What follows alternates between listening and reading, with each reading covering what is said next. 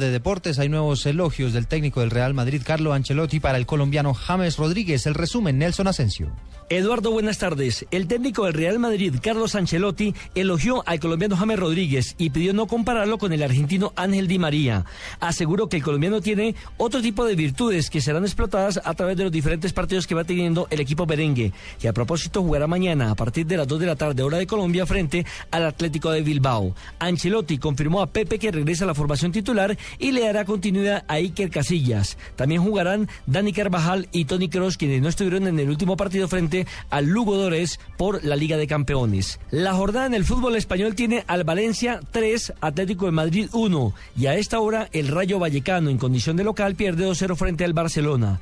A las 3 de la tarde, Almería frente al Elche y Málaga se enfrentará al Granada.